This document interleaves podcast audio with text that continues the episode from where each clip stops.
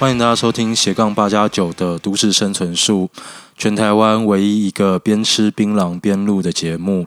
我是胡，我是为情所困的小贺。嘿，没错，李宗盛有一首要给自己的歌，那诶，我们也有给自己的 podcast。上一集是那个我们在讲怎么样如何对女朋友更好嘛，反正嗯结论就是我们两个没有什么重点的讲了一些方法，然后到头来没有办法，我觉得应该没有办法带给听众什么有建设的建议，可是成功的变成小贺的一个算是怎么样最后的理智吗？这一集听了自己自己重听一遍啊，变成了摆渡人啊，感同身受。上一集的那个封面嘛，就是其实是特别的封面，那那个封面呢是截自一。段对话，明眼人就看得出来到底是什么。反正总之呢，上礼拜小何吵架了。我没有办法确定我们会有什么听众，但我能确定一定会有一个忠实的听众。嗯，那个就是我的女朋友，是心爱，没事的。对，好，我们来总结一下上一期有几件事情要跟各位听众来报告的哈。第一件事情，我大概收到了十来则回复，结论是没有一个女生。没有一个女生可以接受男友帮她换卫生棉，都太多了。可以换棉条，不能换卫生棉。换棉条跟糟吧？塞进去那种，靠腰。然后第二个是。上集就是还是有一两个女性听众说，她觉得我们好像有点刻意，就是若有似无的在把女生戴上一个高帽子，就是好像女生都是不讲理。那我必须要说，绝对不是女生都不讲理的，我们只是在讲一些我们很偶发性的遭遇到的一些女性不讲理的状况，绝对不是针对女性。在这边也先跟被冒犯到的女生道个歉。我们作为一个自媒体，我们也要跟大家 update 一下时事到底发生了什么事。最近就是西方国家比较早开始爆发疫情的，哎，渐渐都趋缓了。美国也出现什么疫苗外交，然后甚至可以开始有户外的活动，然后不要戴口罩了。欧洲的很多国家也是，那反而是在哎亚洲有些地方，像台湾或者印度，我们开始疫情燃的蛮蛮高的。印度尤其是就是新闻都有报嘛，印度的死亡人数是非常非常高的。这时候就衍生出一个社会问题，就是很多很青壮年人死了，可却独留下来他们的孩童，所以对就有孤儿，所以就有些呃国际新闻就有特别在报道，要要要要印度政府去注意会不会有人口拐卖的问题。我们台湾也很忙啊，我们台湾就虽然我们忙的不是打打疫苗，我们忙着打幼苗啊，我们疫苗都到不了，就所以只能打幼苗。打幼苗啊 也是很忙的，在做建树的。打幼苗，但这个问题就是说，现在社会的问题演变出来，需要去重视的嘛。嗯，说这个就因为发生这种天灾人祸，这没办法避免。那嗯，我们就是在探讨这个问题。哎，现在应该有一票小孩子被打的很惨哎，应该都快可以领伤残补助了。好，其实有些有些东西不要觉得离你很远，像比如说，哎，你觉得人口拐卖这种事情好像离你很远，其实错了。其实这种事情在台湾。也还在发生啊！先讲台湾早期好了，台湾早期在工商还是半合法的状态下的时候，那时候其实有很多东部的那种山姑娘被拐卖、被骗来台北华西街那边做厨妓。真假？真的有个很有名的歌手叫做胡德夫，他有首歌叫做《美丽的大武山姑娘》，就是在讲这件事情。那真的是我们老朴的前辈哦，还把它写成歌。老朴的前辈，要向他舍录一下，不要这样子，不要 diss 胡德夫。可他感觉是蛮风流的啦。然后，其实像到现在。可能现在厨妓的问题是比较降低了，可是其实还是有很多类似人口拐卖的事情在发生，譬如。譬如像是，好，你在台湾很常看到两个外来民族，一个就是东南亚人，然后另外一个就是对岸的大陆同胞。嗯，最主要是这两个大众。那其实不管是东南亚配或是陆配，可能在十年前吧，那时候台湾的经济相对是更好的。那时候确实有很多人就是，哎，为了想要帮家里一点忙，帮老家剃短处，那他就想，好，那我家去台湾，在台湾应该可以赚得到钱。然后就这样嫁来台湾了。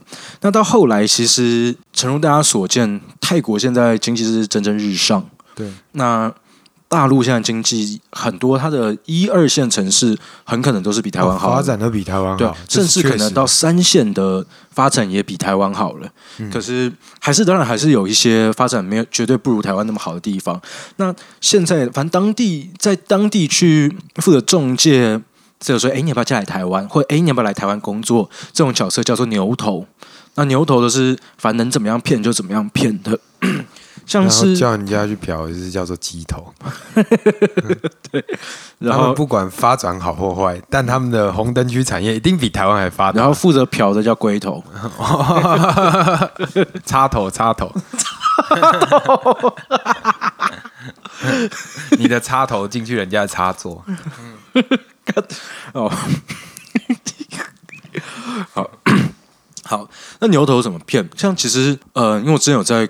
工地待过好一阵子嘛，做工的工作环境相对是最闭锁的，他相对是极度没有机会认识到妹子的，极度没有机会认识到异性啊。可是工，嗯，就是工地从业人员，这确实是比较不容易遇到异性，所以你没有趁你笑脸席还比较趴的时候，骑着你的大改 B V S 或大改 Q C 去去那个帕乔奇拉的话，很多到中年之后要结婚。通常就是要靠人家介绍，或者是他们就会走向婚姻中介这一块。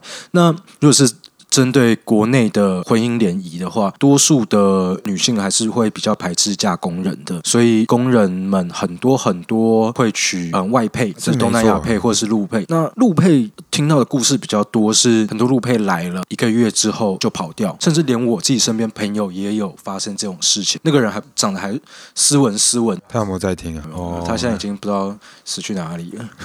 最好是 Who Can Help 朋友还是要听一下节目，因为可能在 节目上冲康你，对我有可能在节目上冲康你。然后牛头这个角色，如果是骗婚姻的话，他一定是一个长得诶斯斯文文、长得干干净净，起码给你对于爱情、对于婚礼有一个好一点的憧憬。如果你找一个妈的满脸横肉像张飞一样的去说，哎，要不要结婚？看这这生意绝对很不好。那通常当地的牛头。都怎么骗呢？他先试车再介绍，不是他们就是，比如说，好，你先想象我长得帅帅的，我看起来就斯文诚恳，可能像是刘冠廷或温升豪这种路数的，然后我就去当地说，哎，跟那当地的姑娘说，哎，姑娘，我有个很好的兄弟啊，他是在台湾兄弟啊，家里在呃经商啊，自己是小老板啊，没有时间去认识女生，然后呢，想要透过我来帮他媒合一段良好的姻缘。嗯嗯，那这时候你听起来，你听到第一个，你看到我是刘冠廷或温生豪；第二个，你又听到他是小老板；第三个，又感觉哎，这些好像还不错。然后你又有一个不错的聘礼能拿，可能有个四五十万、五六十万。那这笔钱对很多家庭来讲是帮助很大，对对，帮助很大。其实很多女生都有那种我要牺牲奉献自我去 carry 整个家庭的那种雄心壮志。那女生真是很，女生这物种还是比男生强的啦，我是这样觉得。也是，也是为了上一集赎罪一下。然后，anyway，他们就这样下来。哎，下来之后一落地，发现干跟妈的牛头讲的完全不是同一件事情。下来就是一个满脸横肉，身上都是被晒到死皮死皮的做工的人。那你那个就做烤的呀，真的就是这样子做烤的。可是也不能丑化工人，这些工人也都很帅。早期做工是可能不太爱读书，或是怎样，他要谋生路。可是我觉得现阶段有很多做工，它是一个很技术性质，在欧美都是非常尊重做工的人。你去你去澳洲那些什么，他们都很尊重对工人。可是就是在台湾，另外一方面，你看到在欧美，在欧美系国家，他们的蓝领。也是他们这些做工的人，他们普遍的薪资其实是比一般的白领在高蛮多的。可是你现在假设我现在是一个做工的人，嗯，我现在领的薪水，我这一我是出街做工仔，我领到的薪水大概就是跟那种社群行销小编差不多的薪资哦。可是你要在那个环境，你没有冷气吹，然后你很热，你有受伤的风险。对，嗯，所以在台湾其实做工环境还是相对不好的。我们。过两三集之后，就会来做一集，特别来跟大家讲解一下做工的生态跟文化，嗯，还有很多很多有趣的故事。好，依照我们节目的惯例，就是录一录，录一录之后就偏题，就开始偏了。正常发挥。好，我们刚刚讲到一个名词叫做牛头，牛头也就是在就是有点像是在当地负责，讲好听点，当地负责，嗯，人力中介，对，他就是黑化的潘安，这样讲可以吗？可以。那 台湾是一个渔业大国，嗯，台湾的渔业强度是可能也是全世界前几名。你看我们小小一个岛，可是我们的渔获量，我们供给整个全世界的海鲜市场的量是在世界排名前几的。我远洋渔业，嗯，远洋渔业，我们的远洋渔业是爆炸爆炸屌的。毕竟我们也是走私大国啊，这蛮有名的。我们。是统治国，对，汤阿汤阿给汤阿狗。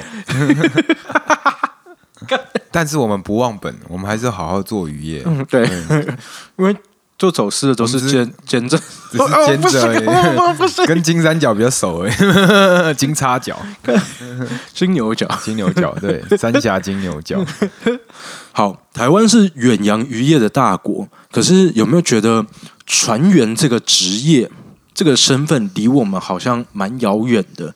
接触到的没有那么多，就是你接触到的设计师、刺青师，还有社群小编，绝对是比愚公来的多非常多的。干，你认识我那么久，你不知道我是船员哦？你是我有我船员证的呢，是哦？合法，我可以拿给你看。对，哎，船员证要怎么样取得？要去考，现在很难考，现在在北部考基本上要排快一嗯那去南部可能会比较好报名，但是现在条件越来越高，因为很多人他会去，就是不要讲诈骗，就是他会去利用一些渔保的福利比较好，嗯然后就变得就是说很多不是真的船员，但我是真的船员啊，嗯对啊，我们你们当时操你妈的，我们家有船，但我们都是钓鱼 OK OK OK OK 对，好，所以以前对于船员的印象，船员通常是收入是蛮高的。很，高，是很高的。但你要耐得住，嗯，那其实说真的是台湾船员的收入很高。现在呢，台湾人已经渐渐的不去从事渔业这个活动了，大部分真的大部分，我们虽然有那种海洋大学，海洋大学出来，哦，多数是会跑去当什么轮机士，会在轮机长。轮机长啊，或者是航海员那种比较像是货轮的货船的船员。称之为银海人。嗯嗯。呃，最近就有很长扬名的又扬差的那个例子啊，嗯。就是银海人他没有赢好，啊然后结果你看那个啪，那啊，又又又把那个货架，我不知道你们看到那个新闻啊，有有有有有，对啊对啊，那个是一个非常重要职业，也蛮危险的。没有除了那个银海员之外，还有很多其他职业啦，就是其他的各各个不同的工作岗位。在远洋捕捞跟近海捕捞的那种，可是通常真正从海洋大学毕业的这些人才，反而比较不会进入渔业，啊对，嗯但是他们会去远洋的那种。他们会通常会走远洋货运啊，变成长荣海运的员工之类的。对对对对对对，那现在台湾就其实渔业这个东西，它还是一个高度劳。嗯，高度劳动密集嘛，是这样讲，就是反正它是很吃劳力，还很吃时间的，对很吃拿你的时间来换。嗯，那台湾人不做，你总得找人做嘛。他还没有办法真的被机器取代很多的动作，这时候就开始转向东南亚去找。那以前一开始就可能从嗯、呃泰国、越南开始找啊，后来渐渐他们经济可能越来越好，他们就会找在更落后一点点、经济发展更不好一点的地方去当地找。就是跟找红灯产业一样，都是往经济比你还差的地对方去找，，因为说真的，你日子过得下去，没什么人要做这些事情正。常啊。嗯现在台湾的你研究报告指出，哎，兄弟在下必人我，这次可是真的有去做功课的。研究报告指出，现在台湾呃渔业工作者的外籍渔工大多数来自印尼，因为现在以前大陆仔还蛮多的，可是现在大陆自己也开始在培植自己的远洋渔业、自己的渔业体系，所以他们相对国内开出来 offer 已经比台湾还要好了。那谁哪个大陆人还会想要来台湾做渔业？有啊，很多妈的，我们台湾金门外海，妈的都大陆来抽台湾的海沙，对不对？那个我有跟海巡聊过嗯这个问题，这也不知道算可不可以讲，其其实就是说，像现在我们台湾外海，其实每天晚上他们说看出去的，嗯，一片灯亮，那不是捕鱼的，嗯，那就是对岸来台湾淘海沙的啊。对，那台湾的海沙这一块是有经，这是有经济价值的。对，那所以说像这个行，像这个就是一个一定都会交代，每年就是去抓几台抽沙船，但是其实你挡不了，就是你以一无法挡百，那我们的海国土是一直在流失，对，然后就填到离厦门，可能过过没几年之后，我们就跟大陆连在一起，还是用自己的沙，对，这样会很靠背，这样很杀猪吗？这个，但是确实我们要去注意这个问题的，这个问题也是目前有一个不是很大众大家知道的知识，但是就是确实确实在发生的，嗯，就其实这些很多事情都是确实存在的事情，可是不被大众知道。那我最近一直在想。我们作为一个喜剧访谈类型的节目，我们是不是也要该肩负起一些社会责任？这样讲好像有点 gay 白，就是不负责任的，还是会想要，就是还是会希望自己我们在做节目之余，就我们可以提供各位兄弟姐妹一点娱乐之外，也可以跟各位讲一些有趣或是值得被听见的故事，关切一下，多了解都对自己好。嗯，对。那今天的主题就远洋渔业这一块。就是一个很值得大家要听一听的故事。好，印尼的渔工，他们大部分会被牛头呃骗来台湾的原因，都是他们想要在他们想要帮家里面盖一栋专做的房子，就是这样子一个愿望。那确实也是有一些成功案例，就是你来了台湾，你能够在渔船生活下来、生存下来，你能够撑得了三五年。因为你在你在船上基本上是花不到什么钱的，那这样子你还是真的能够帮家里面盖一栋房子。这概念就有点像是台湾很流行在澳洲打工游学，那你在那边待个两年，好好工作，没有大肆的花钱的话，通常回来带个一两百万不是问题。就是去切生鱼片、杀猪、杀杀羊啊，对对对，去采草莓之类的。但确实收入比台湾还好。嗯，那只是。你带回来一两百万现金，你在台湾想要买房子，可能还是有点点困难。真的，对。可是如果你带买停车位啊，一百万现金回到印尼的话，哦哟，你就是一个百万富翁，你就是就是还是真的是蛮有钱的啦。那所以他们牺牲他们的自由来，他们很多就是因为因为这个美好的幻象，所以就真的过来台湾工作了。那当然有一些雇主。他是教拼教给的，他对待渔工还算是有符合有符合劳基法劳基法。可是有趣的事情来了，嗯，境针对外籍渔工呢，台湾有两个办法，一个叫做境外聘雇，一个叫做境内聘雇。境内聘雇，顾名思义，就是在国土之内聘的。嗯，对。那你在国土之内聘的，你就要符合劳基法。那劳基法的基本保障，对于外籍渔工的话，就是你的基本薪资起码要有两万一千零九元。可是多数的渔工其实是在当地被牛头骗的，签下合约的。那这种境外聘雇的，就完全不受台湾劳基法所管辖。他们已经被抽佣了。对，那揭露一下这种菜鸟的境外聘雇渔工，他们。一开始的薪资可能只有九千块，然后他们的合约大概会是这样子：，这第一个你要负担蛮高额的中介费，然后你要有押金，这押金就是你比如说通常一个合约是签两年，你要履要保证你履行完这两年的合约才能够退这个押金。如果你这两年你想要终止这个合约，就是你不要再做愚工了，那这个两这两三万块对就要付违约金。就跟经济签小姐概念一样，经济签小姐还好太多了。经济签小姐目前没听到什么这样子的事情。然后除此之外哦，他们他们他们的劳动合约还会有一些那种很变态的帝王条款。那这些条款包括像是什么哈？比如说，如果船长发现我不适任这个工作的话，那本人愿意无条件的。就是回国，意思就是什么？船长今天看你不爽，说你不行，你就毁约了，你的工作就没了。对，还有像是条文里面就会有，我充分了解，当公司或是船长叫我工作，不论这些是否为一个船员的工作，我随时可以上任并且升任。这意思是什么？杂工。对，比如说你是一个渔工，你应该要会。绑钩子，你应该会挂饵，你应该会拉网或收网这些工作嘛。他就是九五二七啊，对，嗯，对他就是九五二七，然后还有一些其他的条文，像是比如说我充分了解我在国外如果逃跑。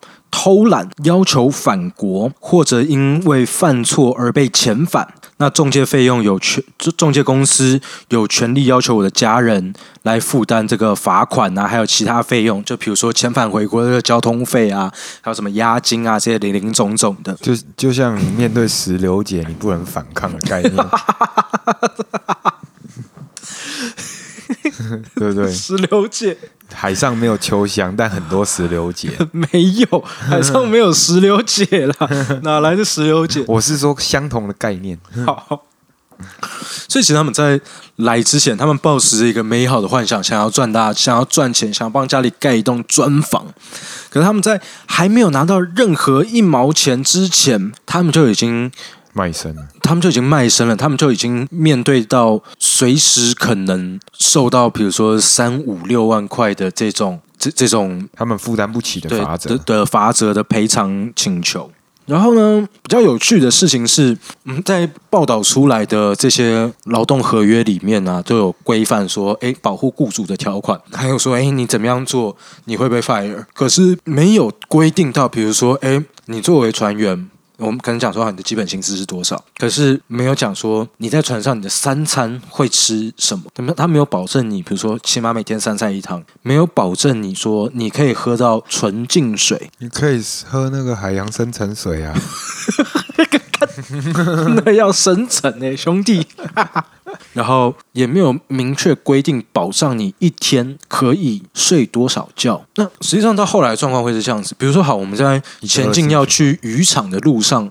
可能没有那么多事情，那你这时候还可以睡好觉。那我们真的到渔场了，我们要开始下网捕鱼了，那怎么办呢？很多渔工都说，他一天只能睡两个小时，他甚至站着他都能够睡着。除了一天只能睡上两个小时之外，还有就是伙食不佳，因为船上面你的空间、你的载重，真的要载食物，他们不会拿来载食物，他们会把这些空间拿来去装渔货。那他们很多时候吃的就是在海上钓的一些。鱼，或者吃鱼饵，所以就是上述上述的这些，哎，比如说你的工时很长，你的伙食很不佳，你没有干净的水可以喝，你没有时间睡觉，然后还会常常遭遇到船长或是干部的辱骂或者攻击，还会遇到索马利亚海盗。啊，对对对，像我自己的观察是。台湾有一个鄙视链，有个种族歧视链，就我们觉得白人很屌，然后我们觉得黑人很酷。接下来，我们觉得日，我们对日本或韩国人是友善的，就是平埔族跟高山族，还有我们对客家人的歧视。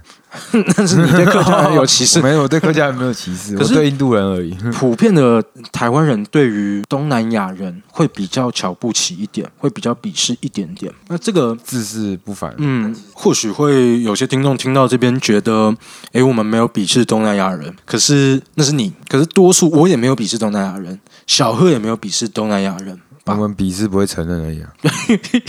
没有，没有，没有，真的有蛮多朋友就说，确实有一点。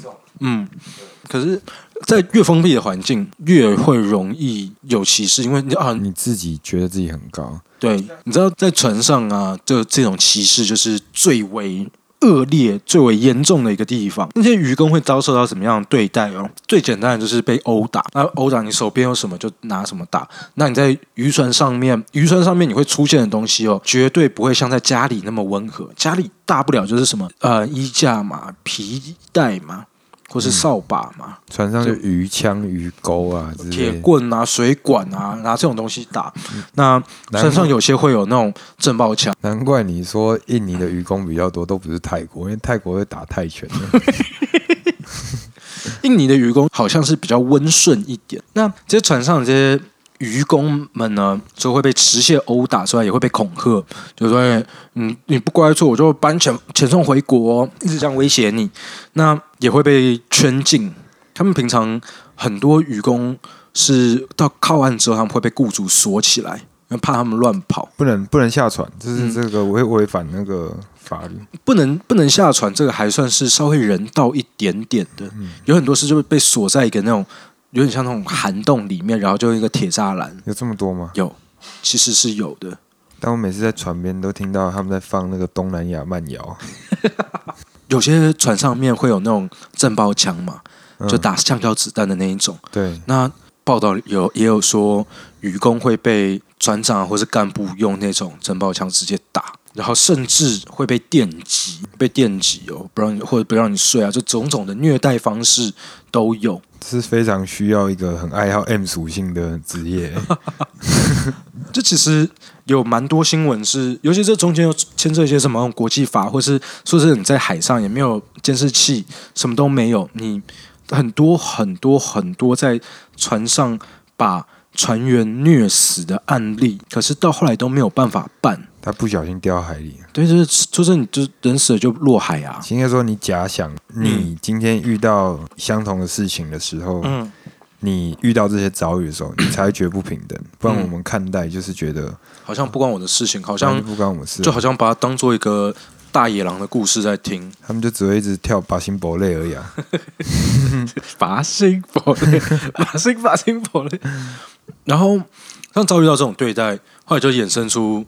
两种状况嘛，一个就是在几年前很有名的，比如说那个特红星三百六十八号，或是河村六十一号，这两个都是嗯船长或是干部，一直就是一种虐待船员，那船员最后就是东北调啊，啊东北调啊，噔噔噔噔噔噔噔噔噔。我们在讲一个很哀伤的故事，然后我们在这边开玩笑，我干我真的会下拔舌地狱。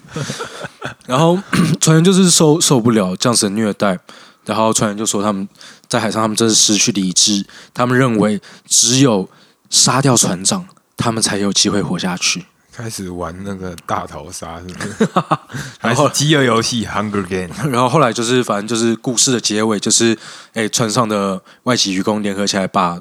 台籍干部都干掉了，嗯，然后传开回来，然后这渔工也都现在目前都是被关起来了。对，那另外一种就是他东北雕，然后他就跳海。可是其实远洋渔业在那种稍微纬度高一点点的地方，你游不到十几分钟、二十几分钟，你就已经接近失温了。那这时候再救上来，轻则就是你断掉一根手指头、断掉耳朵，都被冻坏嘛。这你知道为什么会失温吗？为什么？因为我们人在水中。它那个体温流失的那个速度是路面上的三十倍啊！对对，然后而且要不然就是不救上来，有些船长干脆就不救，反正你干你要逃。他们会说在海上啊，就是比如说我在船上受到虐待，因为好不容易你在那种汪洋之中，你有时候你看到哎，远方好像有别的渔船的鱼灯，你看到一盏灯了。这时候你就会误判距离，你以为你游个半个小时可以游到，可是，在海里面游泳跟在游泳池游泳是完全不同两件事情。有浪有流又更冷，然后呢，阴风怒号，浊浪排空。你以为那个是光明灯，结果那是那个在放水灯的那种超度的那种水灯。其实烧王船，烧王船的感觉。然后就是真的，你就逃不掉啊。所以这个啊，我想到了，这个就叫误上贼船，真的就是误上贼船。但是人家也可以讲很反面的话，那你你不做，那也没有人逼你。嗯，但就是只是我们多了一点同理心所以，这我们后来在跟长大之后，在跟一些朋友聊，就可能有些国朋友有出国打拼过啊，或什么的。就其实你在台湾，你对很多事情真的还是很有选择的。就除非你自愿的。不然你不会受到那么大的屈辱，而且你在台湾你的翻翻身的机会也蛮多的。自愿意不做事还是可以领三万多啊！啊靠腰忘记了。对，可是像你今天去想象一些比较真的比较没有发展那么好、比较发展中或是未未开发的国家，他们的选择可能真的是少之又少的。比如说，我们很远端的，可能非洲一些国家，比如说在东欧的一些地方，或是在中东的一些地方，还是有很多很不人道。我们在我们看起来觉得，干天呐，怎么可能有这种事情的地方？你还记得大概两三年前吧，有那个南方澳大桥坍塌的事情，的那个很严重。嗯，那好像总共有六人罹难。然后有四五人受伤，受伤的人就是刚好开在桥上的车子，因为你这整个掉下来，那你当然会在车里面扣扣扣扣扣，呃就受伤。那大桥垮下来，垮下好来，垮下来是吗？可是这样你知道检讨工程啊，不是检讨愚公啊。不是想要先检讨你啊？不知道换铃响，然后六名罹难者全部都是船员，都是外籍渔工。嗯，因为他们就是像刚刚小贺讲的嘛，他们通常靠岸之后也会被雇主限制说你哪里可以去，就是你最好是不要离开船边。嗯通常有些还是像刚刚讲的那种会电击的、会毒打的、会这样子很虐船员的，绝对有，绝对不是少数，可是也不是大多数。多数就是我我想还是有六成的六成的船呃船公司还是稍微有一点良知的，还是对渔工有一些基本的尊重的。那这些渔工也是稍微可以行动的，只是他们为了要把钱存下来，通常也就是会靠岸之后也会尽量待在船上，或是船上还有一些工作要做。大学有个学弟，他家就在南方澳开干妈店，嗯，那那个那边是偏远到可能连 seven 或全家不愿意进驻，嗯不愿意进驻的地方，嗯，也可能是偏远到，即便有 seven 或有全家，可是当地人还是会喜欢去干妈店。就是你要的地方做偏的，要去那里走私，就对。不是啦，不要再做偏的。哦然后像很多这种当地这种干妈店，他们其实就是他们最大群的客人就是这种就是捕鱼人嘛，嗯对，讨海人。那他们除了贩卖一些海上的必须的生活用品，就比如说牙刷啊、毛巾啊、什么 T 恤之类的，然后醉甲咪啊、饮料啊什么的，他们还有个很大的服务叫做“哎，我帮你储值”，就我帮你把你的钱汇回家，哦，对，我就帮你直接汇回家，那种还会抽水钱、嗯。地下汇兑，对对对，对对，他们就还会标榜说什么诶，比如说你存多少钱以上，我还送你生活用品。优质好水，对，又是口水，竹炭。然后比如说你存多少金额以上，他还可以保证当天下午，你今天上午存，当天下午亲自就当地马上有人送到你家你的老家去，还敲锣打鼓，就是还敲敲锣打鼓。嗯没有就敲打鼓，因为在那种比较传统的社会，就是你想想看啊，你的儿子在外面打拼，你的丈夫在外面打打拼，大家其他人就会想说：“诶，你家没男人，好像好欺负。”这是一种可能。嗯，先不想会不会想好欺负好，可是大家都知道你家诶，大家去外面打拼，可是有时候比如说每个月，你就听到有人这样敲锣打鼓说：“诶，小贺送钱回来啦！”哎，镰刀的钱告出啊，哎，这样是爱画金哦，嗯，所以就很有面子嘛。对，所以这种服务对于很多他海人来讲外籍员工来讲，这也算是一个他们可以稍微心里面会比较舒服一点，炫耀一下，对，又可以炫耀到，然后又觉得，哎，我虽然在外面拼命，可是还是有在帮家里争一口气的，家里还是日子有对有过日子有越来越好。然后呢，南方澳大桥倒塌，反压死六个渔工嘛，嗯，其中一名渔工当天还是前天才有去那个杂货店去交了一笔钱给我那个学弟，所以请帮忙转交回家。所以你决定把它吃掉了，是吗？我要讲一个很感性的故事，你在那边诬告我学弟黑吃黑。你说，你说，反正就是那个愚公啊，前几天要在事发的前一天，还去找学弟，就把那个钱交给学弟，要请他汇回去老家。然后就稍微聊一下天嘛，也是讲了很多，就是对于家乡的期待啊，很想念家人啊这些事情。而且隔天那隔天早上事发是早上八点多的事情，愚公可能在船上刚起来，正在盥洗，或是刚开始，比如说绑钩子啊、刷洗渔船，就忽然就是轰隆巨响，然后就这样这样子命丧他乡了。其实想要讲这些故事，就是刚刚中间讲的吧，我们就在思考，我们频道应该要除了要尽量好笑一点，逗大家开心之外，也是会想要跟大家讲一些在这社会上发生的一些事情。那一方面可以拓展我们的眼界，二方面，其实今天这个故事讲这个故事有两个最重要的希望，一个是真的是希望大家听到这些故事的时候，你可以想想，我们现在其实过得都还算是非常非常幸福的。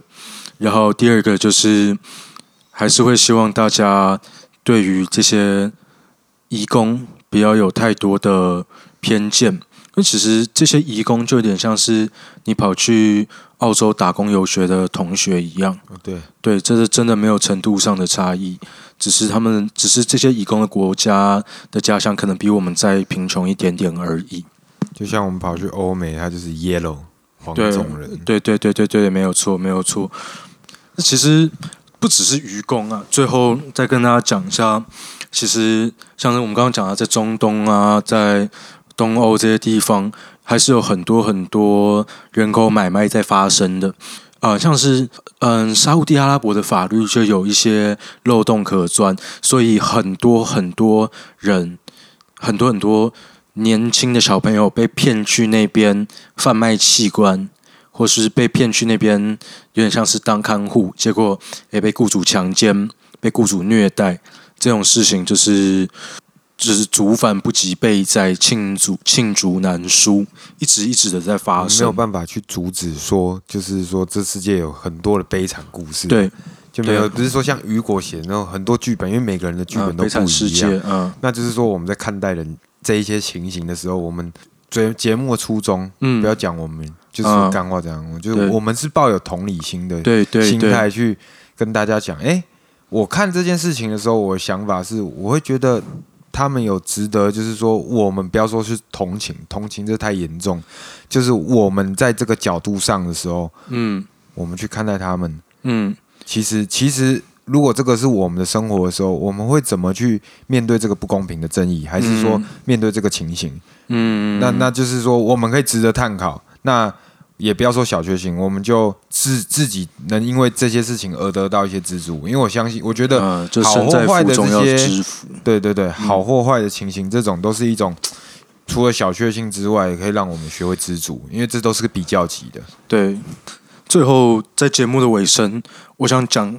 一个故事的关键字，可是我觉得不要在节目上讲了，因为这个这个故事真的可能造成你非常非常非常强烈的不舒服。我当初知道这个故事的时候，我就打从心里面不舒服到就是真的到动不了那种地步，然后一两个晚上都睡不好。这个故事叫做俄罗斯娃娃，或者是海豚人，你可以就是你就。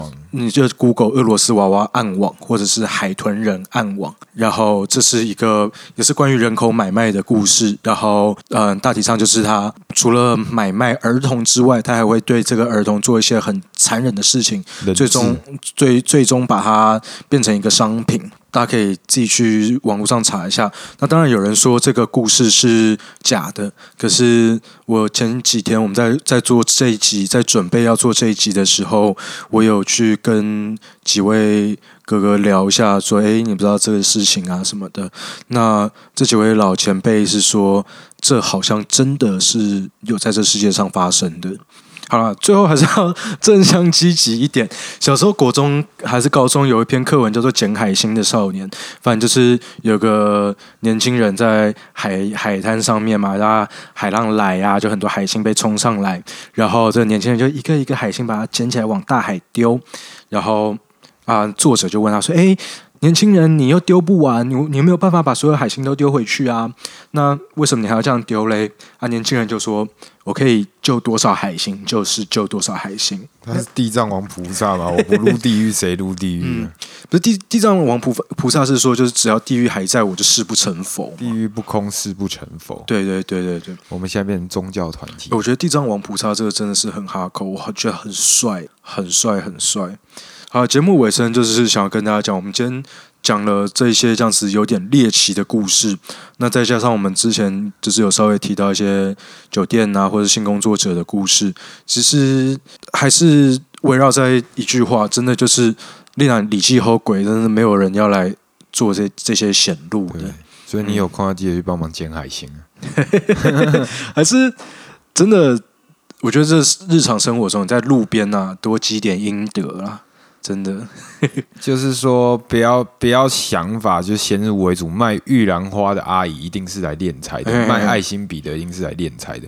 有啦，是一定很多啦。我遇过卖玉兰花，就我看到玉兰花，我通常都会买，而且我都会豪迈的买，就是我就我觉得那个味道很臭，可我就会给他一百块，然后拿一串说不用找了，然后我就通常他们就会哎啊谢谢啊谢谢啊谢谢，然后我也有遇过，就是拿了钱之后，也就直接退不会。你说不用找他，也没有跟你说谢谢，他就走，马上去找下一个客户。因为红绿灯的时间不够长嘛，所以他就是分秒必争。然后那一刻，我就一直在想，我当下看他就是直接就走，我就想说，干你会不会是练财的？可是我后来在想一件事情：我买玉兰花，我到底是我真的要买的，到底是玉兰花？绝对不是，绝对不是我我真的我要买的是是要他满脸欢心的跟我说：“哎，谢谢你，谢谢你，好心人。”你这种就不对了，我觉得好像是这样子。你做善报就好像有回应一样。其实应该，我的想法是觉得是说，你要做善事不求回报啊，不要不要讲不求回报那么不高尚，就是有点像说你你就是在制造一个好的蝴蝶效应。对对对对，你觉得这样 OK 吗？嗯就就是你做这件事情，也许它对你的生活产生不了本质，但是它产了一个好的循环。对对对，就很小时候看过一个那种。反正也是国外的广告，然后他就是他就在讲这种好的蝴蝶效应，就比如说，哎，我歌也有在写，对对对，就是这种的的的的的的的的的，有关有那种，好算了，不重要了。真的，今天这一集还是希望大家可以，就是我就我们也是啊，我们也要勉励自己，维持自己做给自己的 podcast 的这个好习惯，对，就是时时刻刻在心里面是在生活上面做引起一些好的蝴蝶效应。善的循环，然后回向给大家。嗯，真的很多时候就我们常在讲恶性循环嘛，就是你要怎样把恶性循环导向成良性循环。其实只要抽离掉你这个循环里面两三个不好的因子，一切就会开始水到渠成，慢慢越变越好了。那多抽一点呢啊？不是，没有不能录。我是说，我们在把这些节目给大家听的同时，我们自己也都会听过一遍。那对啊？就是有一些故事。我们自己听完之后，也是在对自己说嘛。嗯，那我们希望我们在跟大家讲这些同时，我们自己也更记得在做这件事情。不要说对这社会有什么帮助，这多蝼蚁，因为我们造了太多业障了。不要想说我们造业障就不下地狱，就要下地狱，我们下的好卖。嗯啊啊啊啊！对啊，这蛮帅，要下地狱就下的好卖，就是至至少有点帮助嘛。哎，好了，这集应该会是第四集，听到这边的朋友。我们应该来抽个奖，抽什么？你不要的扭蛋？不是，抽个鲑鱼牌怎么样？抽个鲑鱼牌，对啊，反正你你最近鲑鱼呢？你最近就要不然鳕鱼牌？那还是他要改名字，改成斜杠八加九之类，然后我们不用送，不用，只要呃你来点个赞，IG 或 FB 任选，然后分享一下我们的 IG 线动，就是把我们的。节目的，反正不管怎样，你要怎么样分享都随便你。我只要看得到你在节目上有提到我们的节目，不是在你的线中有提到我们节目，就就抽。我是抽个很贵哎，抽个一百块我们就一万多块了，还没有还没有 bonus，还没酒店经济赞助我，我们就要这样花。没有啦，抽个五位十位啊，反正最近大家都在家里面，我们也是感谢哎，人家我们一开始做就开始支持我们呢。对，真的，嗯，真的很谢谢大家。对，好啊，我是我们是不，我是胡。我是为情所困的小贺，我们是北北基最会走偏的男子团体，谢谢大家，拜拜，拜拜。